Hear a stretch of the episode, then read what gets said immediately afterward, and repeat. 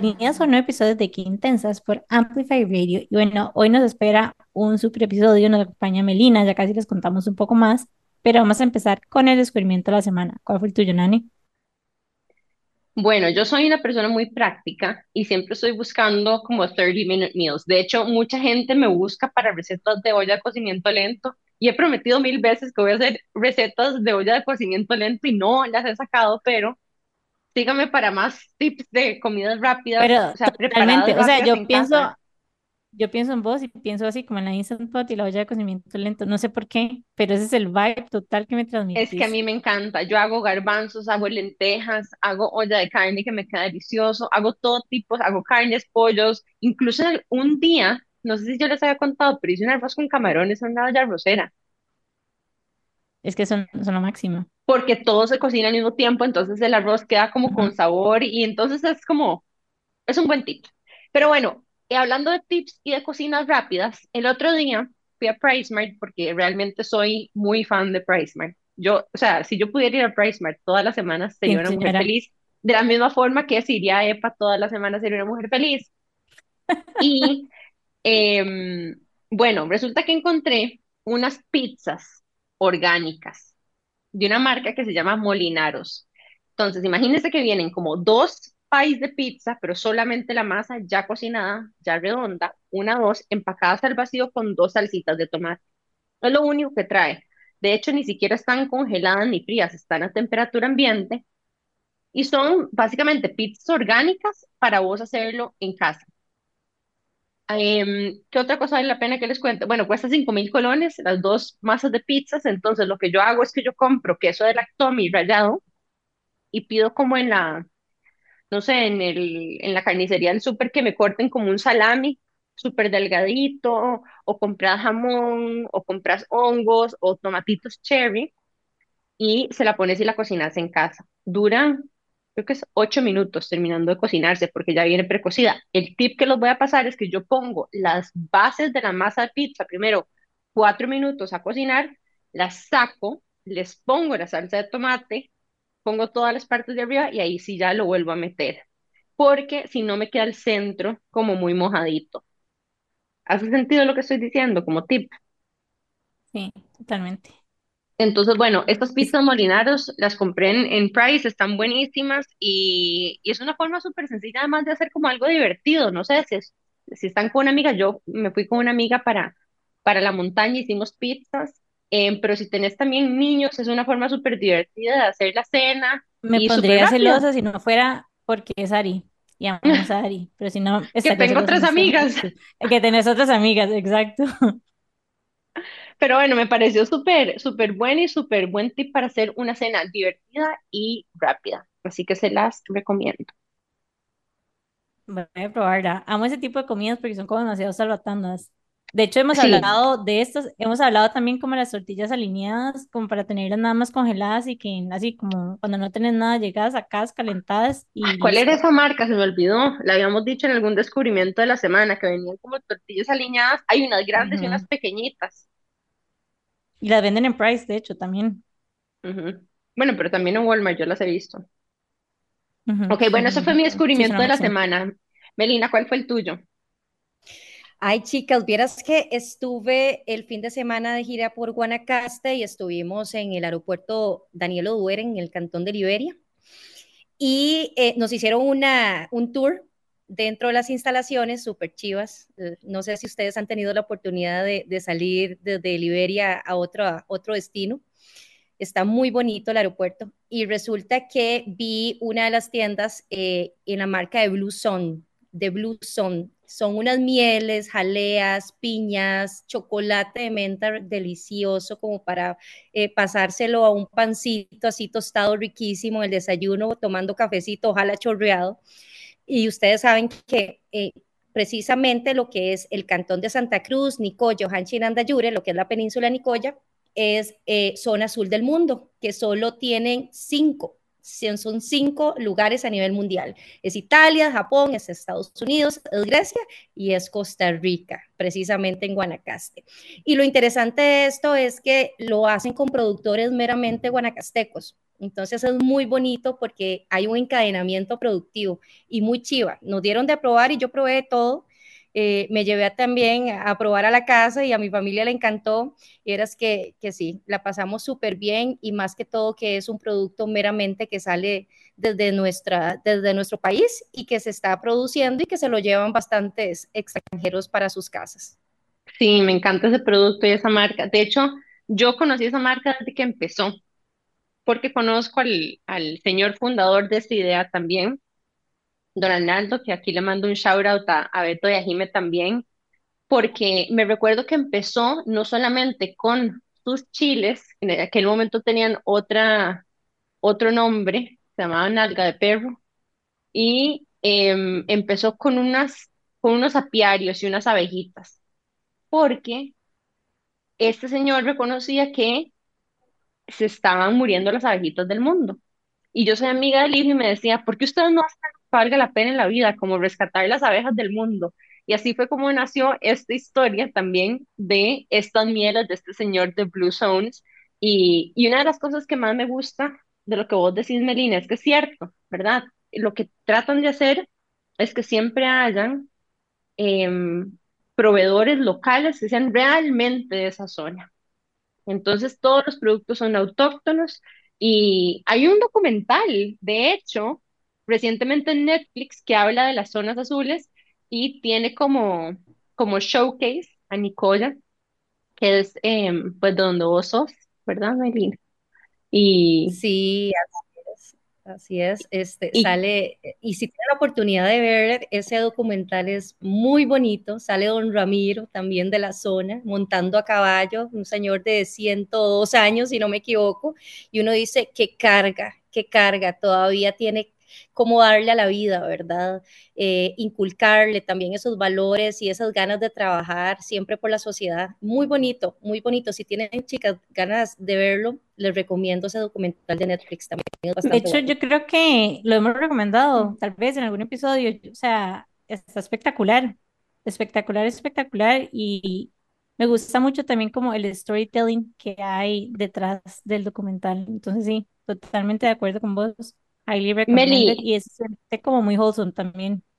Total, es lindísimo. Y aprovechándote que estás aquí, ¿nos podrías contar un poquito más a fondo qué significa una zona azul para la gente que no lo conoce? Claro, las zonas azules del mundo, que son solamente cinco a nivel mundial, que yo me siento, yo no sé ustedes, pero yo me siento súper orgullosa cuando se habla zona azul y más en Guanacaste, que esté ahí, son las personas más longevas, que con base a su alimento, a su estilo de vida, ¿verdad? Duran más. Y también eh, se habla también del sistema de salud del país, ¿verdad? Que tenemos un, un sistema de salud envidiable entonces van los ATAPs, por ejemplo, a los donde están los adultos mayores, hay actividades también, el contorno o el tema familiar es muy importante para ellos. Entonces hay recetas o componentes idóneos para generar esa fórmula de longevidad. Y actualmente lo tenemos ahí en Guanacaste, esperando también que perdure, ¿verdad? Porque ya han venido varias marcas, otras marcas y demás, que también han llegado a afectar un poco la alimentación de los chicos y las chicas.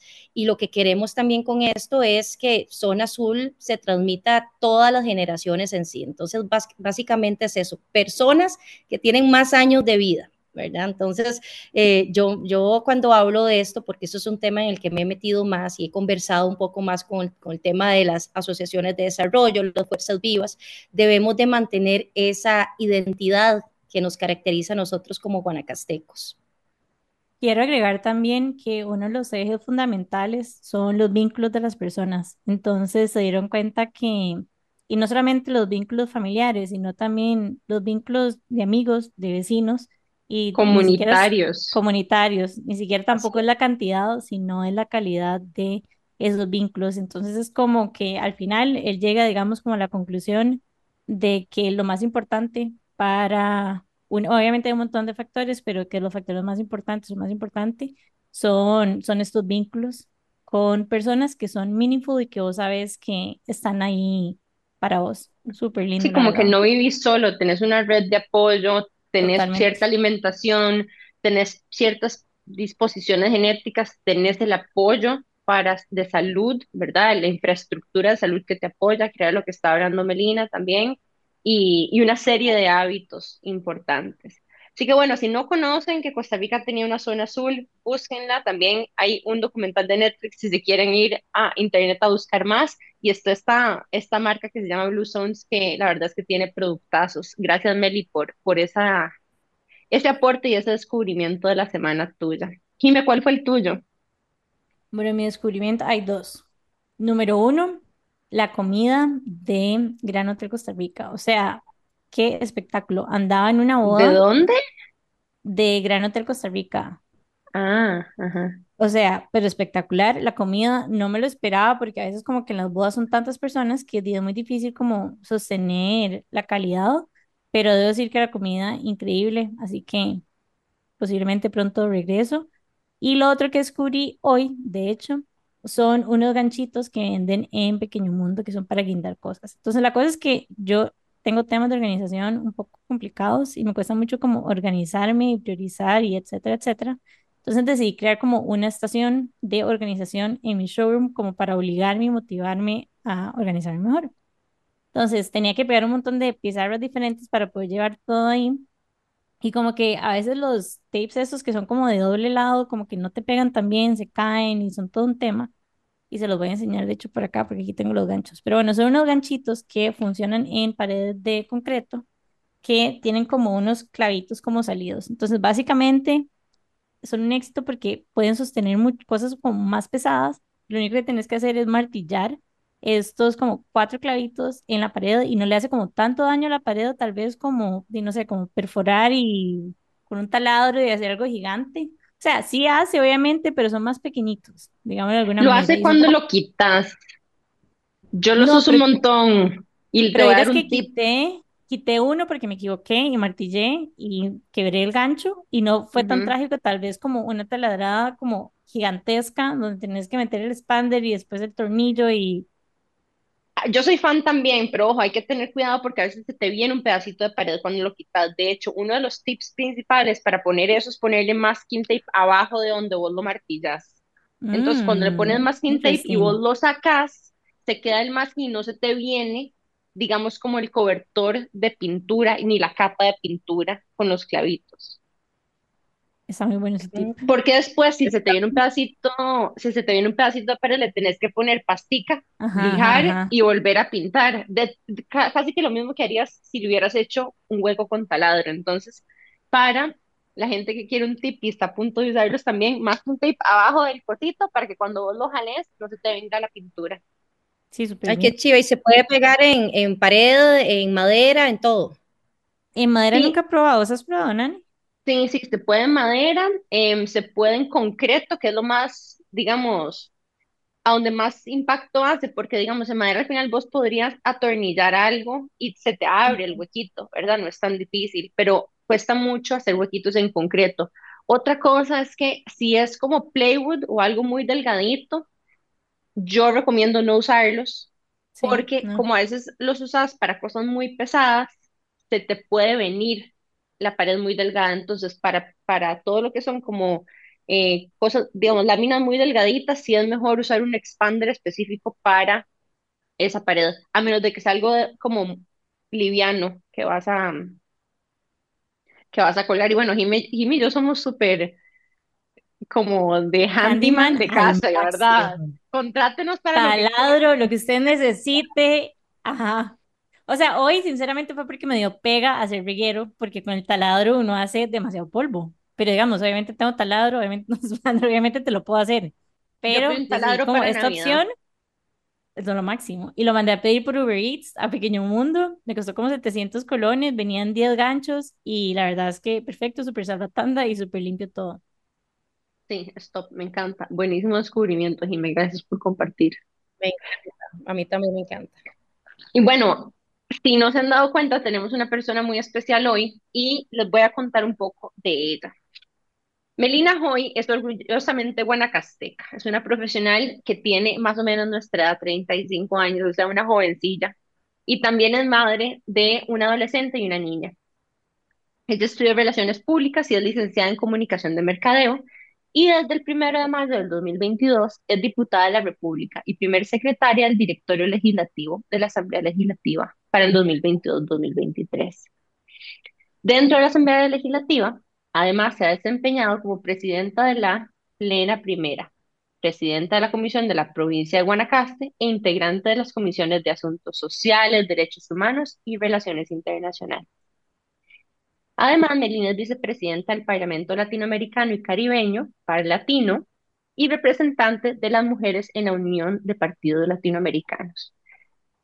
Y nos enorgullece mucho tenerte aquí porque no solamente sentimos que tener una mujer como de nuestra edad en la Asamblea Legislativa se siente como, wow, como demasiado increíble. Totalmente, como muy loco. Ajá. Ajá, también no solamente porque nos sentimos grandes ya y adultas, pero también uno dice, puña, qué montón de cosas seguro lograste para poder estar ahí, qué montón de cosas has vivido para estar ahí tan joven. Bueno, digo yo tan joven, no sé si, si es normal tu edad estar a los 35 años en la Asamblea Legislativa, pero se siente así. Y además que son la segunda persona eh, de la Asamblea Legislativa que tenemos aquí en Intensa, si hace mucho teníamos ganas de traer a alguien con una visión también un poquito más política y con estos vínculos de contarnos más de lo que está pasando en nuestro país. Así que muy, le damos la bienvenida, Melina, a este espacio. Estamos muy contentas de tenerte aquí y esperamos conocer muchísimo más de vos durante este episodio. Chicas, yo contentísima de estar aquí en Qué Intensas, definitivamente cuando Nani me, me escribió y me dijo, quiero tenerte en el podcast, yo dije inmediatamente porque todas estas experiencias y estas historias se tienen que, que contar y máxime empoderamiento de la mujer, que para mí es muy importante y efectivamente sí, llegar a la Asamblea Legislativa, a tener este cargo tan importante y de muchísima responsabilidad, lleva muchísimos años de preparación y en definitiva de muchos retos y máxime como mujer, ¿verdad? Y como mujer joven que a veces también a uno lo subestiman, ¿verdad? está muy joven para llegar, ¿qué, qué tanto lo va a hacer bien y demás? Entonces, más que, que, que ponerte triste, te, te, genera mayor reto para llegar a hacer las cosas bien y de la mejor manera y siempre pensando en el bienestar del país, que eso es lo que queremos todos. Estamos demasiado emocionados de tenerte por acá, así que le hago demasiado eco a lo que dijo Nani. De verdad que, que se siente como irreal un poco, como que alguien de nuestra edad se siente como demasiado top. Así que demasiadas gracias por darnos también de tu tiempo y por compartir con nosotros. Nos vamos a ir rápidamente a un corte comercial y ya casi estamos de regreso con más de Quintensas por Amplify. Qué intensidad. Estamos de regreso con más de Quintensas por Amplify Radio y bueno, hoy nos acompaña Melina y yo quería preguntarte, ¿qué te llevó a vos? O sea, ¿por qué de pequeñita anhelabas con ser diputada? Claro, siempre crecí en un ambiente meramente político. Mi papá fue dos veces diputado en los años 90-94 y en el 98-2002. Y bueno, Ustedes saben que cuando uno ve a un padre o una madre siempre se identifica con ellos y yo me identifiqué en este caso con mi papá, yo lo veía, a pesar de que también casi no pasaba tiempo con nosotros porque era full el trabajo, en algunas, algunas veces nosotros lo acompañábamos a giras y demás, pero siempre recuerdo exponiendo o haciendo sus discursos y yo decía, yo quiero ser como él, o yo quiero llegar a tomar esas decisiones como él, ¿qué se siente ser? Recuerdo también una, em, eh, una, una historia que él me decía a los dos años de mi edad, yo apenas hablaba, pero me había aprendido un discurso y me, me, sentó en la fracción, me paró en la mesa de fracción en ese momento y yo decía, el puente sobre el río Tempis que lo vamos a hacer, le guste o no le guste. Me entendieron o no me, o, o, o no me entendieron, pero lo hice y bueno, y se hizo realmente efectivamente el puente de la amistad con Taiwán, ¿verdad? Entonces, siempre, siempre era mi padre, mi héroe, ¿verdad? Eh, y la verdad es que yo me identifiqué mucho con él, con la gente, con las, con las causas sociales y lo bueno que se hizo. Y también la parte, de verdad, de padre e hijos, uno también se cuestionaba por qué papá nunca pasaba con nosotros, por qué papá nunca pasaba con nosotros.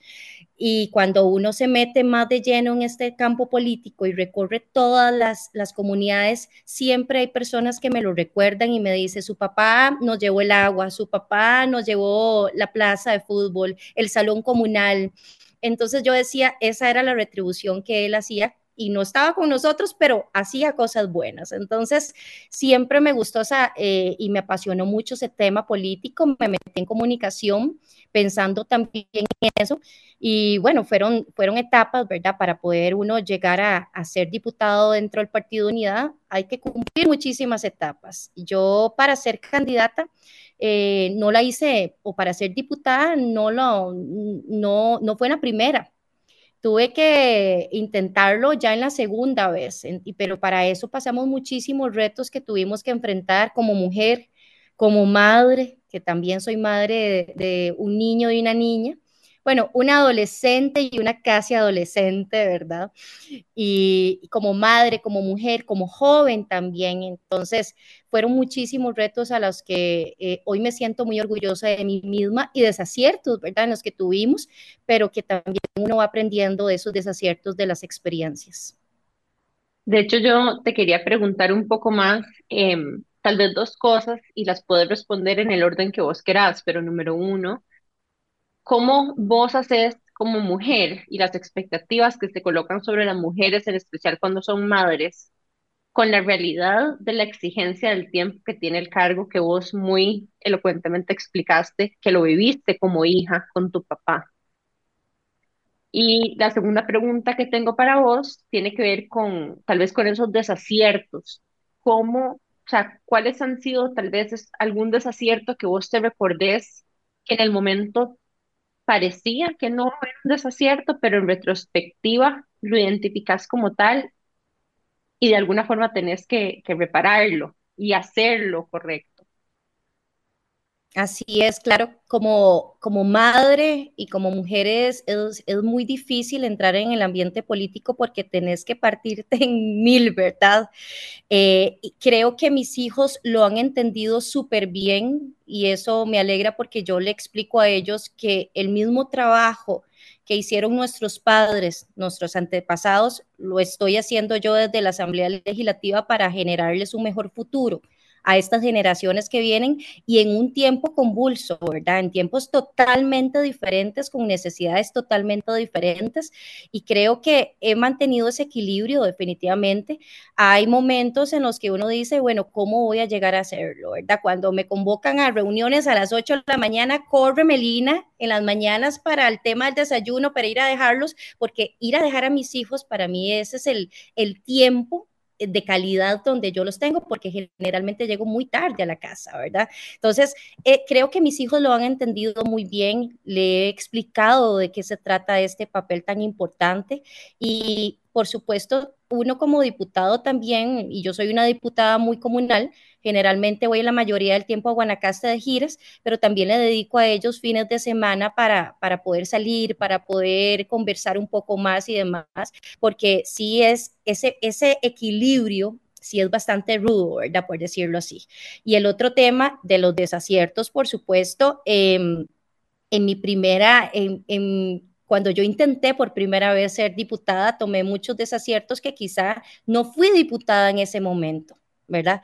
Por decisiones quizá que, que no eran las mejores en ese momento. Y les voy a comentar una anécdota, chicas.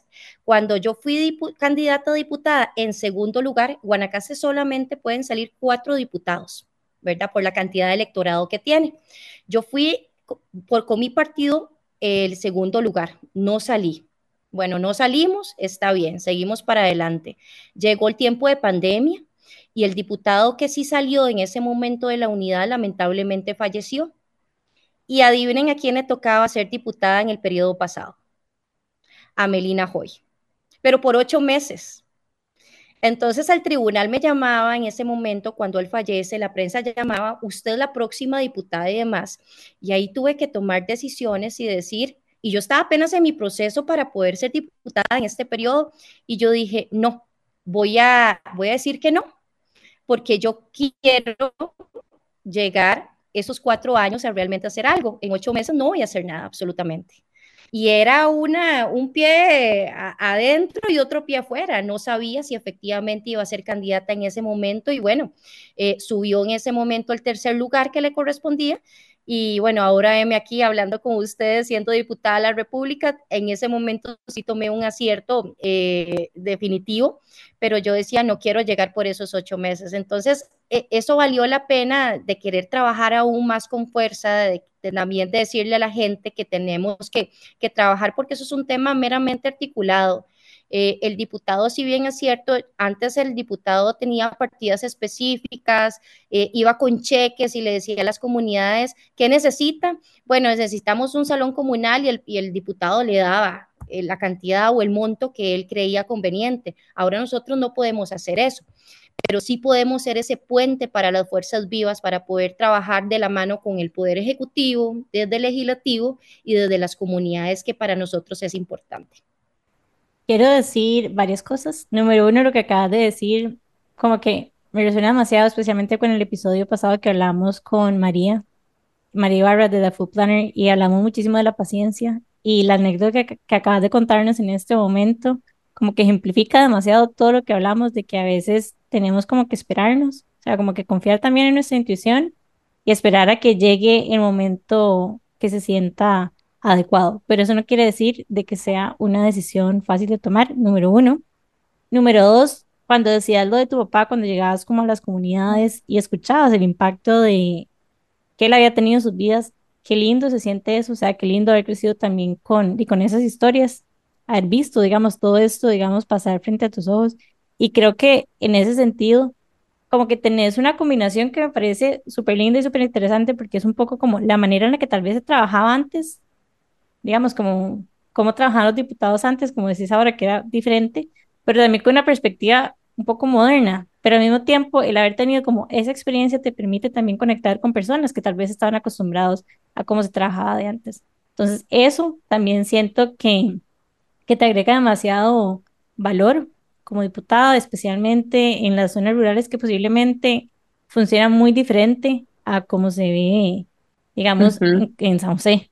Te aporta mucha experiencia vivencial de cómo era también antes la forma de ser diputado, que, que claramente tal vez no todo el mundo tiene el privilegio de tener. Qué lindo. Una de las cosas que, que más me gusta también de lo que, de lo que comentabas es que de alguna forma tener ejemplos a seguir o personas que admiras o héroes tan cerca tuyo, sin duda te hacen creer que vos sí puedes hacerlo.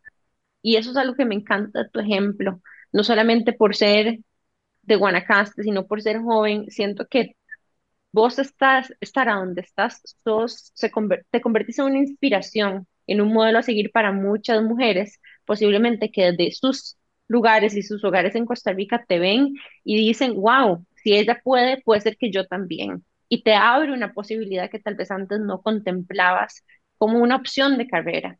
Y yo, yo que trabajo mucho con, digamos, empoderamiento de mujeres en, campos STEM, la, o sea, tener modelos a seguir, ¿verdad? Y sentir y tener ejemplos reales, tangibles de personas que te vienen a hablar, abre muchísimas posibilidades, inspira y habilita y abre caminos para, para mujeres jóvenes que, que tal vez no habían considerado eso como un camino posible. Así que me parece importantísimo también tu figura desde ese punto de vista.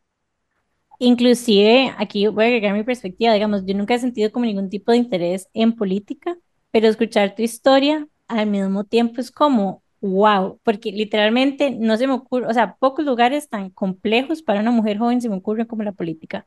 O sea, el montón de juicios y el montón como de camino que tenés que ir abriendo para poder presentarte, para poder ganarte esa credibilidad que posiblemente hay mucho que ni siquiera tengan que ver con cuáles han sido tus estudios, sino con la percepción de otras personas. Es que qué difícil.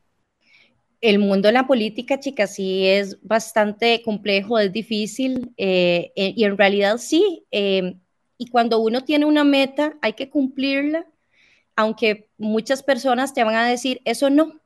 A mí me lo dijeron, eso no, definitivamente eso no. Y antes de iniciar eh, el, segundo intento para llegar a ser diputada, mi papá fallece, mi papá fallece y a mí se me vino el mundo encima, el mundo encima. Mi papá falleció en diciembre y en enero mi equipo de trabajo me dijo, vas a meterte en, los procesos internos o no. Yo tenía la mente bloqueada en ese momento y hago mía una frase que dice, más vale tener cicatrices por valiente que la piel intacta por cobarde. Y yo dije, yo voy a entrarle a pesar de todos los retos que tuvimos, porque la, incluso hubo gente que decía, ella sin su papá no es nada, o ella está muy joven, no lo va a lograr. Y me metí en toda la provincia, conocí gente tan linda, calidad y entre la mayoría jóvenes también que creyeron en el proyecto político. Fue arduo, fue difícil, fue muchísimos temas de retos. Yo llegaba cansadísima a la casa, pero decía, lo vamos a hacer, porque no eso es un tema de Melina Hoy, eso es un tema de un proyecto a nivel, a nivel de provincia.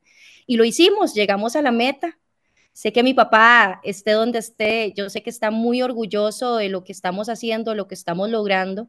Entonces, para mí, para mí es, me enorgullezco como, como mujer, como guanacasteca, y eso es un mensaje también a todas las mujeres de que si algo tienen, si tienen un objetivo, cúmplalo. Definitivamente hay que hacerlo. Y escuchándote, quería preguntarte también por estos proyectos, contanos de esos proyectos que en este momento se alineen con y un poco con lo que nosotros hablamos, que es el empoderamiento femenino. Claro que sí, hay proyectos en los que estamos trabajando. Para mí el tema salud es trascendental en este país, ¿verdad? Actualmente acabamos de aprobar un proyecto de ley eh, que se llama justicia menstrual. Justamente es para que el Estado también entre a capacitar a ese montón de jóvenes, no solo mujeres, también hombres, de lo que es concientizar el proceso de la gestión menstrual en, las niñas y en las jóvenes, ¿verdad? Entonces, es una responsabilidad del Estado y es un derecho también humano que tenemos todas. El tema de comprar implementos de gestión menstrual no es un tema de lujo, no es un tema de lujo, es una, es una necesidad. Y conforme va pasando el tiempo, hay artículos que también van saliendo más en el mercado, como pañales de menstruales, toallas menstruales, los tampones, muchísimas cosas. Entonces, lo que hicimos fue un grupo de compañeras que salió y que yo me metí, a pesar de que yo no era parte de la comisión o no soy parte de la comisión de la mujer, les dije, yo quiero entrar en esto, a mí me interesa a mí me interesa muchísimo porque concientizar y educar a la población es necesario. ¿Cuánto es un tabú de que a una niña le venga la menstruación, chicas?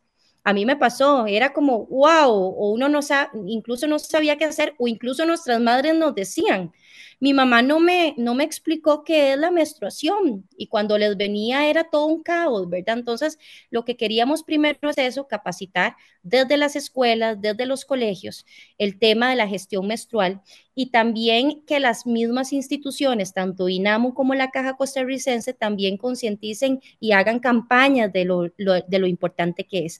Y lo bonito de esto es de que todos esos productos de, de higiene y gestión menstrual, eh, sean excluidos de, del IVA. Entonces ya se ingresaron a la canasta básica, porque hay muchísimas niñas y jóvenes en este país actualmente que no asisten a las aulas porque simple y sencillamente no tienen no tienen los recursos para poder comprar todo ese tipo de productos. Entonces, para mí fue muy importante. Logramos meter también en el proyecto o en el texto sustitutivo de la comisión aportes muy importantes para que hoy en día ya sea pronto una ley de la República y también lograr que que el Estado también ayude a todas esas personas este, que, están, que están en centros penitenciarios y detención, que va, a poder, que va a poder proveer estos productos de higiene menstrual, que ustedes saben, incluso hablaba con una diputada, que incluso hay mujeres que como no tienen las condiciones, utilizan hasta panes, hasta paños para poder este, ayudarse con ese proceso. Entonces, yo creo que sí va a ser una, una ley que le va a beneficiar a muchísimos, muchísimos costarricenses hoy en día. Qué lindo y, y qué orgullo también que Costa Rica se esté haciendo porque yo había escuchado hablar de este tipo de leyes en países un poquitito, tal vez que son considerados más desarrollados en Escandinavia, en Holanda, en Suecia, etcétera. Y, y saber que aquí está empezando esa conciencia y saber esto que vos nos estás diciendo, que tal vez uno no está conectado con otras realidades y que para uno tal vez ir a comprar productos mensuales es algo muy sencillo, como ir al supermercado o ir a la farmacia, pero para muchas personas esto les impide continuar, ¿verdad? Ir a la escuela, ir al colegio, continuar sus vidas normales o incluso, ¿verdad? Personas privadas de libertad que, que, o sea, para quien esto significa algo muy incómodo y muy grande y, y injusto. Así es, así Yo, es, algo muy incómodo y muy injusto. Yo siento, y esto voy a sonar aquí demasiado, no sé ni cómo primero voy a decir, como que yo siento que, verdad, cuando uno está en esos días es como demasiado guerrera. O sea, literalmente uno se está volviendo como loco, o sea, por, por dentro, todas las emociones, no sabe ni qué está pasando, estás con dolor de ovarios, o sea, literalmente hay un dolor físico significativo. Y bueno, aparte de todo el montón de cosas que hay, literalmente uno está ahí desangrándose, siguiendo en el día a día, o sea, agregarle el hecho de que ni siquiera puedes movilizarte porque no tenés acceso, digamos, a este tipo de productos. Es como, es mind blowing, la verdad. Sí, es, es muy intenso, es muy intenso y, y me encanta que hay un eje también educativo porque siento que muchas veces a mis parejas, yo he sido la que los ha educado acerca de la menstruación de la mujer. O sea, hombres grandes, en sus 20, en sus 30, en sus 40, y que mucha de esa literacia alrededor de la gestión menstrual, termina uno como pareja educándolos y no tal vez sus papás o sus amigas o las escuelas y, y me parece muy impresionante. De hecho, ayer veía un video que se convirtió como en una canción o un meme en Instagram que decía que recuerdo cuando, eh, no hace mucho tiempo, hace unos tres años, la NASA mandó a un grupo de personas a la Luna y que una de esas personas era una mujer y que para cinco días en ese viaje extraterrestre le mandaron 100 tampones y que además de mandarle 100 tampones, les habían, pre- le preguntaron que si eran suficientes 100 tampones para cinco días. Qué Y locura. entonces decía, las mentes más brillantes de Estados Unidos le mandan en un cohete a una mujer 100 tampones y no saben si es suficiente. Y yo decía, wow, qué impresionante, em, ¿verdad? Como, como que esto realmente sea tan tabú en nuestra, algo que para nosotras es el 25% de nuestras vidas. Digamos, solo hablando de la parte menstrual, porque obviamente es un ciclo muchísimo más complejo, pero sea algo tan, o sea, tan desconocido para, para muchos hombres.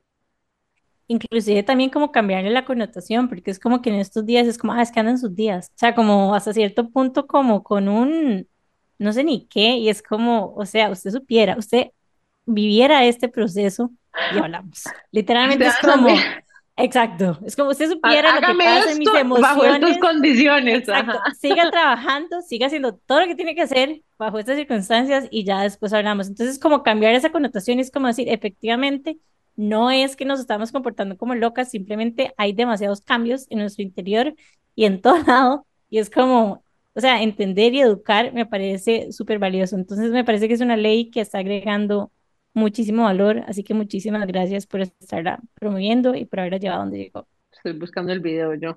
Y se los vamos a compartir ahora en Instagram. Pero bueno, excelente esto. Y yo te quería preguntar, Melina, aprovechando y antes de irnos al próximo corte comercial, ¿cómo escoges vos las causas que te importan para luchar por ellas en la asamblea? como diputada que se quiere lanzar, porque yo me imagino que toda persona que se lanza a un puesto político tiene una plataforma y ciertas causas que defiende. ¿Cómo has elegido vos las causas que te importan a vos? Sí, eso es una muy buena pregunta, Nani. Efectivamente, si bien es cierto, nosotros somos los encargados de fabricar las leyes, aprobarlas o improbarlas y demás, tenemos también espacios de control político, pero más allá de eso, ¿cómo escojo yo mis causas? Escuchando a la gente, yendo a las comunidades, viendo las necesidades. Y a veces yo le digo a los jerarcas, es que usted tiene que ir a la, a la comunidad tal de Guanacaste para que efectivamente vea que la gente está necesitando agua, está necesitando trabajo y solo así se puede conocer cuáles son las causas por las que uno pelea. Mi causa es meramente social, para mí es la bandera social y de generar esos equilibrios e ir cerrando esas brechas de desigualdad eh, que tanto hay de, dentro del GAM como en zonas rurales, por ejemplo. Hablemos de temas de conectividad, hablemos de, temas hídricos, hablemos eh, de temas de empleo, educación, y esas son las causas por las que uno está. Yo estoy súper enfocada en varios ejes, como en el eje, como ya les dije, el eje de la salud, que también ayudamos con el tema de de la Ley Nacional de Salud Mental, tengo proyectos de especialistas, que para nadie es un secreto que hay un, un fuga de especialistas, Nane, que vos lo sabes.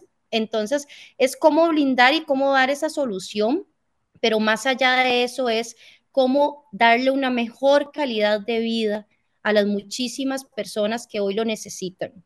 Entonces, ahí es que es donde yo agarro esas causas, escuchando a la gente y conociendo las realidades que, que actualmente existen en el país.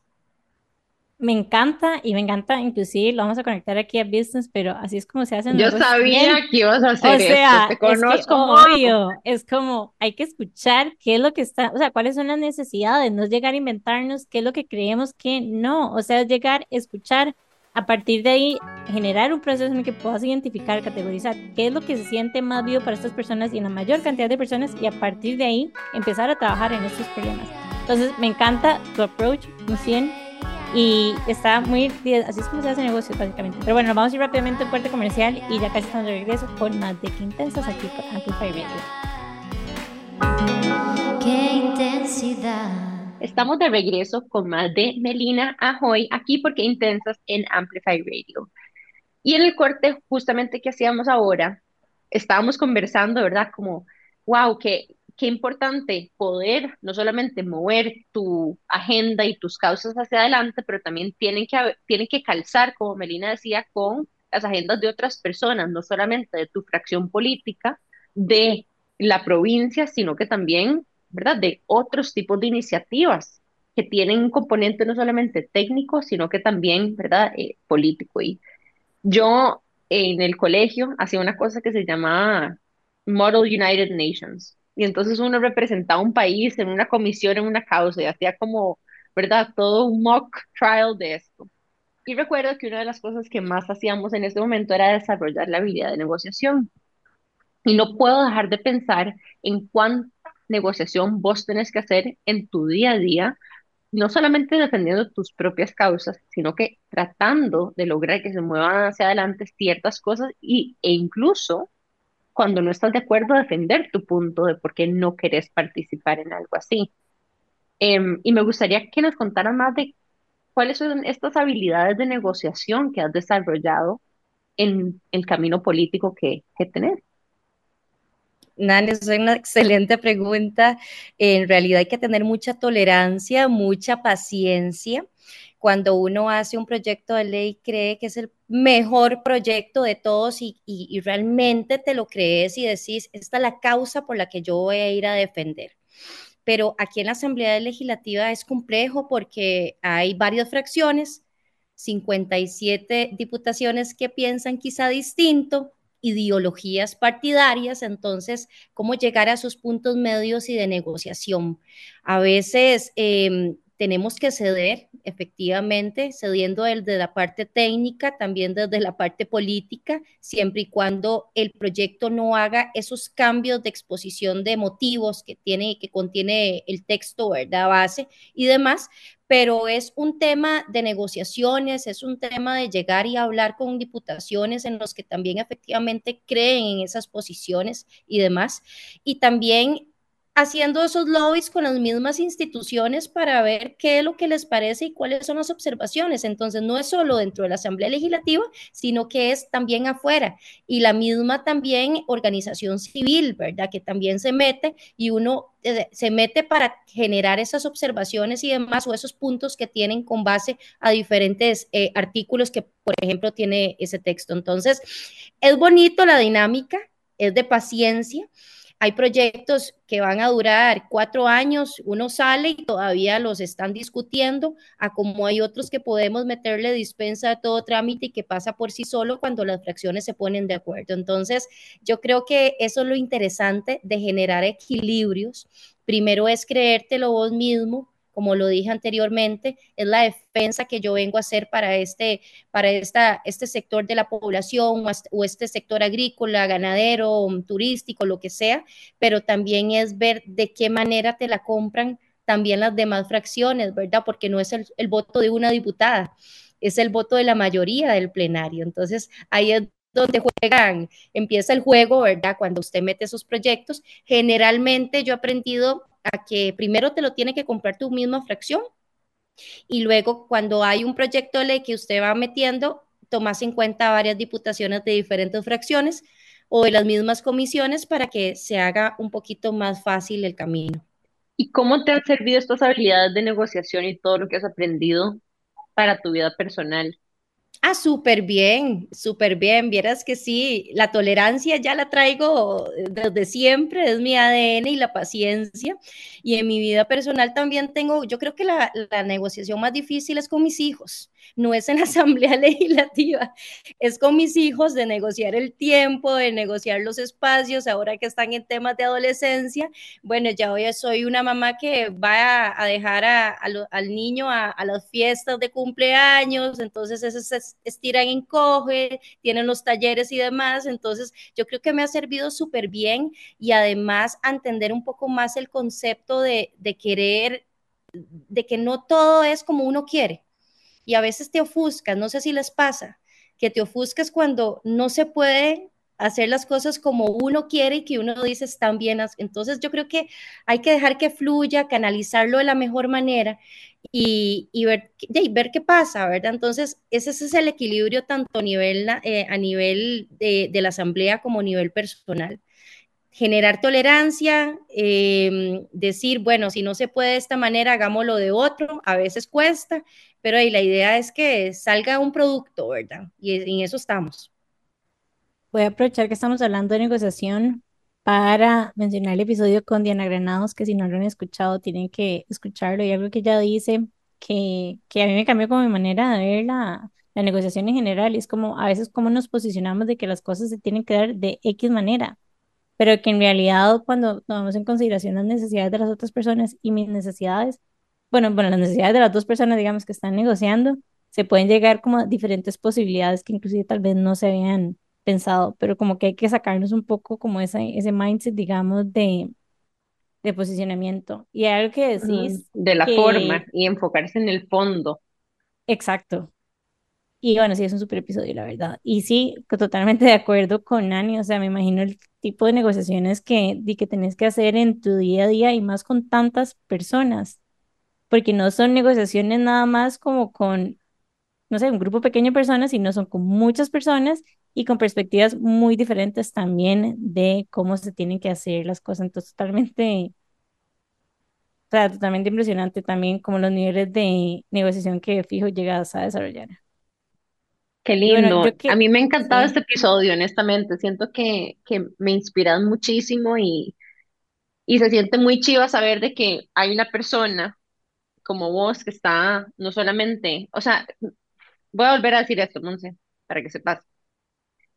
Me siento muy inspirada de conocer a alguien joven como vos que esté moviendo proyectos que se sienten también proyectos que yo entendería. O sea, que vos me expliques algo de cómo funciona pasar una ley, contarme los proyectos que vos tenés me hace sentir muchísimo menos lejos de la Asamblea Legislativa como uno crece sintiendo que está. Totalmente de acuerdo con Nani. De hecho, aquí voy a, preguntarte algo.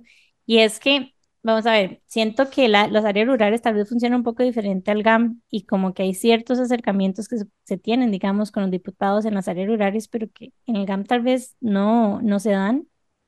Y como dicen Anne, se puede sentir un poco lejano. Entonces quería preguntarte como cuáles son esos canales, o sea, cómo puede escuchar uno qué está pasando en este momento en la Asamblea Legislativa, cómo puede uno también como proponer proyectos que uno puede considerar, o sea, que puedan tener algún tipo de impacto, ¿qué, qué nos recomendás hacer? Jime, excelente pregunta porque sabes que una gran mayoría de los costarricenses quizá no saben quién es Melina Hoy o quién, o cuáles son los 57 diputados y diputadas. Bueno, nosotros primero que todo somos diputados nacionales. Yo encantadísima también hay, hay provincias que me llaman y, y uno hace, o sea, uno dice, hay que tener el espacio para conocer cuáles son los proyectos y demás y eso es un tema importantísimo. A veces la gente no le toma tanta importancia a lo que es la Asamblea Legislativa y lo que hacemos aquí. Efectivamente, es un trabajo que hacemos tanto de campo como institucional, donde hay muchísimas comisiones en las que generamos esas, esas, esas discusiones que de una u otra manera van a, a llegar a beneficiar o afectar a un país. Bueno, hay plataformas. Primero está la Oficina de Participación Ciudadana, donde cualquiera de los costarricenses o de los grupos, los sectores, pueden formular proyectos de ley y también presentarlo a la ventanilla de participación ciudadana y que una diputación lo adopte como que me compro ese proyecto. Efectivamente, le entramos. Luego están las plataformas de la Asamblea Legislativa, vos te metes a la, a la, página, ahí salen los nombres de los asesores, es una transparencia institucional. Están también las páginas de YouTube. Creo que todas las 57 diputaciones también tenemos canales. En lo personal, yo tengo mi canal de Facebook, de Instagram, de Twitter, de YouTube, de TikTok ahora, ¿verdad? Este, sí, y eso es por una, fue por una recomendación de mis hijos. Me dijo, mamá, porque usted no tiene TikTok. ¿Verdad? Entonces yo creo que también nos metimos en el mundo del TikTok y, y ha sido bastante interesante. Y, y, creo que el diputado, más que esos canales, eh, tiene, tiene que haber un compromiso de, de poder eh, generar esos acercamientos. Si es en el GAM, bueno, buscar cuáles son las organizaciones, las juntas de salud, las juntas de vecinos, en qué les puedo ayudar. También están nuestras plataformas de correos electrónicos que están en la, en la, en la página de la Asamblea Legislativa. Hay muchísimas maneras de contactar, de contactar a los diputados y diputadas, pero también creo que el trabajo, y eso, en lo que, eso es, eh, eso es en lo que yo creo, el trabajo de un diputado no es solo que le llegue la información, sino que uno tiene que ir tras la información. Y quiero llegar acá que se siente como demasiado más cercano y como algo que yo haría demasiado más, como pensar que hay gente como vos en la Asamblea Legislativa que tal vez como que siento que tal vez van a ser, no sé, personas que no van a tener una visión de vida. Un señor como... con canas. Exacto, no lo quería decir así. Esa es la verdad, uno, es que uno, esa es la importancia de la representatividad en la política, porque en la medida que uno ve personas que uno siente que se ve reflejado con, de repente se acerca. Y es una Totalmente. de las, bueno, de las cosas que quería tratar de articular anteriormente cuando hablábamos de, de Melina como un modelo a seguir. Meli, te quería preguntar además, aprovechando que estamos llegando hacia el final del episodio, ¿qué se siente para vos importantísimo decirle, tal vez a mujeres entre los 25 y 44 años de edad, que están en sus procesos, ya sea internos, personales, profesionales, alguna lección que para vos ha sido indispensable a lo largo de tu vida? Una lección de vida, o qué le quiero decir a esas mujeres, háganlo. Si tienen un objetivo, si tienen una meta, si tienen un sueño, háganlo. Se lo dije eh, hace un par de meses a unas mujeres de Nandayure, donde tienen una sed de querer capacitarse, de querer aprender, de querer sacar a sus familias, y les dije, van a haber personas, incluso sus mismas parejas, que le van a decir, deje de perder el tiempo. No las escuchen, sigan adelante, porque los objetivos son para cumplirse. Van a haber desaciertos, como les dije eh, este, en la entrada, van a haber eh, momentos malos, momentos buenos, pero como y hago mía, sigo siendo mía las palabras, más vale tener cicatrices por valiente que la piel intacta por cobarde, porque en algún momento nos podemos arrepentir de no intentarlo.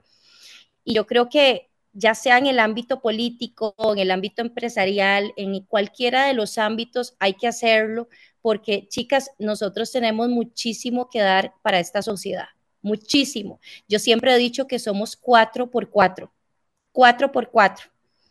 Y a veces dicen donde cuando un hombre es exitoso y demás, sí, pero a la par de un hombre, no detrás de un hombre, a la par de un hombre siempre hay una gran mujer también o a la par de una buena mujer siempre hay un buen hombre, porque son equilibrios también, ¿verdad? Entonces, yo creo que es importante eso, de que no nos defraudemos a nosotras mismas, cumplemos todos los objetivos que tengamos. No va a ser bonito, no, no va a ser bonito. Nada es fácil en, este, en esta vida, nada es fácil ni estudiar, ni sacar adelante, ni ser madre soltera, nada, por todos los sectores que uno tenga o todos los retos que uno tenga, yo creo que siempre hay puertas en las que uno puede ir encontrando para poder llegar a donde uno está. Mi sueño fue ser diputada y, lo cumplí a mis 30 y entré a mis 33 años, entré a mis 33 años. Ahora me dicen, ¿qué vas a hacer después de esto? Bueno, yo quiero seguir trabajando para generar un mejor futuro para mis hijos y para estas generaciones y hay que hacerlo. Hay que, hay que dejar esas huellas positivas en cada uno de los caminos por los que uno va, porque solo así podemos, podemos ser grande como país y lo más importante, poder sentirnos bien como persona. Gracias, Meli, por este aporte y, y te quiero hacer eco en eso que vos decís, en todos los caminos que la vida nos pone, lo que uno más se lleva es, son las relaciones, los vínculos, como uno hizo sentir a la gente, lo que ayudó, el propósito que cumplió a través de eso, no tanto si te sacaste un 100 y si lo hiciste perfecto, sino que también mucho tiene que ver cómo hiciste sentir a la gente durante ese camino. Em, de hecho, Maya Angelou tiene un, una cita muy linda que dice, la gente te va a recordar no por lo que vos hiciste, sino por cómo los hiciste sentir.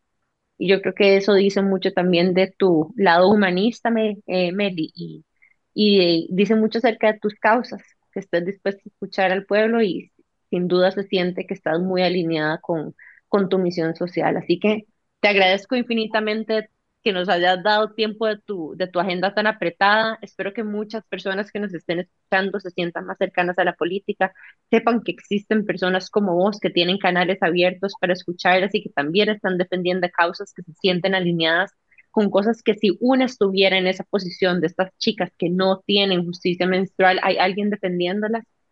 Em, me da mucha esperanza también. Y no sé si Jimé quisiera agregarle algo. Sí, quería, bueno, pero obviamente agradecerte episodio, a mí demasiado, pero quería preguntarte por dónde te podemos encontrar y dónde podemos también comunicarnos con vos. Claro, me pueden encontrar eh, por todos los canales, este, ya sea Facebook, nosotros contestamos. Yo personalmente contesto también los mensajes de Facebook, de Instagram, de Twitter, de TikTok, de YouTube, dentro de esas plataformas, el correo electrónico institucional o de mi excelente equipo de trabajo, porque también aquí el trabajo que, parte del trabajo que yo hago, se lo debo también a mis chicas y mis chicos que también están ahí empujando esa carreta, como decimos nosotros, para que todo esto se haga realidad. Pero ¿cómo salís? ¿Salís como Melina Hoy o cómo te pueden encontrar? Salgo, como, Melina, salgo como Melina Hoy. Ahí me pueden, okay. salgo como Melina Hoy. Solo Melina Hoy. Solo como Melina Hoy. Perfecto. Voy a deletrear tu apellido nada más por cualquier cosa. Melina y el apellido es A-J-O-Y. ¿Ok? Así que ya saben, la pueden encontrar en las diferentes plataformas. Amo que tengas TikTok. Yo soy demasiado fan de TikTok también y creo que hay contenido demasiado valioso, depende de lo que uno busque por ahí. Nuevamente, demasiadas gracias por acompañarnos, gracias por todo lo que estás haciendo también en la Asamblea Legislativa y gracias a todas las chicas que nos escucharon hoy, que nos escuchan todos los miércoles y especialmente gracias por escucharnos hasta el final. De verdad que siempre lo decimos, pero es como de las métricas que nos hacen sentir más orgullosas, o sea, pensar que nos escuchan por 55 minutos, porque la mayoría de ustedes termina el episodio, como que nos hace sentir que lo que les estamos compartiendo, digamos, les genera valor. Entonces, muchísimas gracias por eso también. Y antes de irnos, queremos también agradecerles no solamente a todas las chicas que respondieron súper positivamente a nuestra invitación al evento Enjoy the Night Out. Eh, para las que no conocen, nosotros además de esto hacemos también eventos de chicas y a la semana pasada lanzamos un evento que vendimos en más de 24 horas. Queremos agradecerles a todas Queremos decirles a las que se quedaron sin entrada que muy pronto viene otra, que las tenemos en el waiting list de nuestro corazón y que muy pronto vamos a poder ofrecerles una experiencia muy linda, al igual que esta. Hacerle un shout out también al equipo de Enjoy Loyalty, a Oscar, a Diego y a Sofi, que han sido cruciales en este trabajo que hemos venido haciendo. Y bueno, estamos muy ilusionados porque ya muy pronto es el, el evento de Enjoy the Night Out y y estamos súper, súper felices de que haya una respuesta tan positiva. Eh, les vamos a contar un poco más acerca de los patrocinadores más adelante, así que por favor estén conectadas a nuestras redes sociales. Si les interesa saber de estos eventos, síganos por Instagram como que Intensas Podcast o pueden también cuando entren al Instagram anotarse a nuestro grupo de WhatsApp, que generalmente son las que tienen como un sneak peek de todo lo que vamos a sacar. Lo mandamos primero por WhatsApp, como con un tiempo de anticipación, como para que tengan first dibs en todo lo que está pasando. El grupo de WhatsApp se llama el Club de las Intensas. Y bueno, como dice Jimmy, agradecerles por seguirnos, por darnos pelota. Recuerden que la forma en la que mantenemos esta plataforma gratuita también es por el apoyo de ustedes, así que por favor compártanos con cualquier mujer que ustedes sientan que esto les agregaría valor. Primas, amigas, hermanas, mamás, tías, las que ustedes quieran. Y recuerden también seguir a Amplify Radio FM. No sé si me querés recordarles a dónde nos pueden encontrar, en qué plataformas, en la radio, etcétera. Nos pueden encontrar en todas las plataformas de podcast como Qué. También tenemos un Instagram que nos llamamos Qué Podcast, donde interactuamos un poco más con ustedes. Y quiero nada más como mencionar algo que he estado pensando y es como estos eventos también, más allá de la diversión que vamos a tener, que va a estar increíble, espectacular, también pensar como en el networking que se va a generar a partir de esto, porque a veces no lo pensamos, pero las mujeres tal vez no formamos tanto parte de ese tipo de, de experiencias, puede también generar un muchísimo valor a nuestras vidas. Entonces, cuando vean estos eventos, no solamente piensen en lo bien que la van a pasar, sino también el crecimiento personal que pueden tener y los vínculos que pueden crear también en este tipo de eventos. Como una invitación a, a que no tienen que ir solamente con amigas, sino que pueden ir solas Exacto. también. Ajá, totalmente. Y además, y lo digo porque hay varias de las chicas que van a ir al evento que, de que ya sabemos quiénes son y que sabemos lo chuzas que son y el éxito que son y lo lindas que son y lo abiertas que son también a conocer a otra gente. Entonces, sí, nada más decirles eso, no piensen en estos eventos únicamente como algo divertido, sino también que también es válido y muy válido, pero también es como una oportunidad para crecer en nuestros diferentes vínculos, networking y demás. Pero bueno, demasiadas gracias por todo. Nos vemos el próximo miércoles por Amplify Radio, por su plataforma de podcast preferida. Chao. Chao.